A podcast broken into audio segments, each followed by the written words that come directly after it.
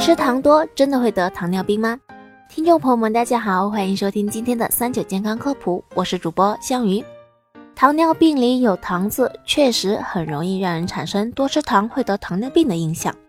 虽然不希望大家吃太多的糖，但是也必须要说，多吃糖并不一定会得糖尿病，它们其实没有直接的因果关系。其实要说糖，我们饮食中的米饭、馒头、面条、面包、饼干、山芋、南瓜等都在糖的范畴，因为它们含有丰富的淀粉，在淀粉酶的作用下会分解为单糖，而多糖的主要成分为葡萄糖，葡萄糖可以被人体吸收和利用。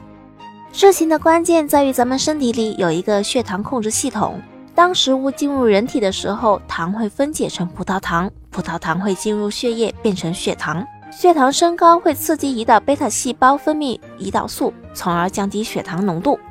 而当这个血糖控制系统出现故障的时候，血糖得不到有效控制，保持在较高水平，才成为糖尿病。所以问题的关键是我们不能让这个系统失灵。其实糖尿病和遗传因素、年龄和不健康的生活模式以及饮食习惯等因素都有比较大的关系。第一点，遗传。糖尿病具有家族聚焦性的特点。第二，年龄，四十五岁以上的人群是二型糖尿病的高危人群。第三，不合理膳食，饮食中高脂肪、胆固醇会破坏胰岛素的生成，是糖尿病的重要危险因素之一。第四，肥胖或超重，肥胖是二型糖尿病的独立危险因素。第五，妊娠期。妊娠可使隐性糖尿病显性化，使既往无糖尿病的孕妇发生妊娠期糖尿病。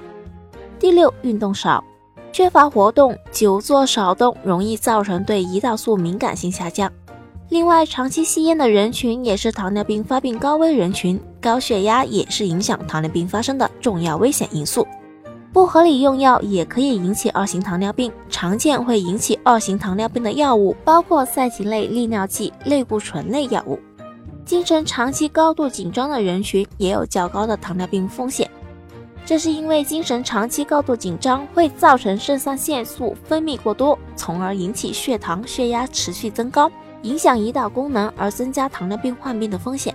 对于遗传、社会环境、年龄这些糖尿病高危因素，我们无力改变；但是对于不健康的生活模式、不合理的饮食习惯，我们是可以进行纠正，从而预防糖尿病的。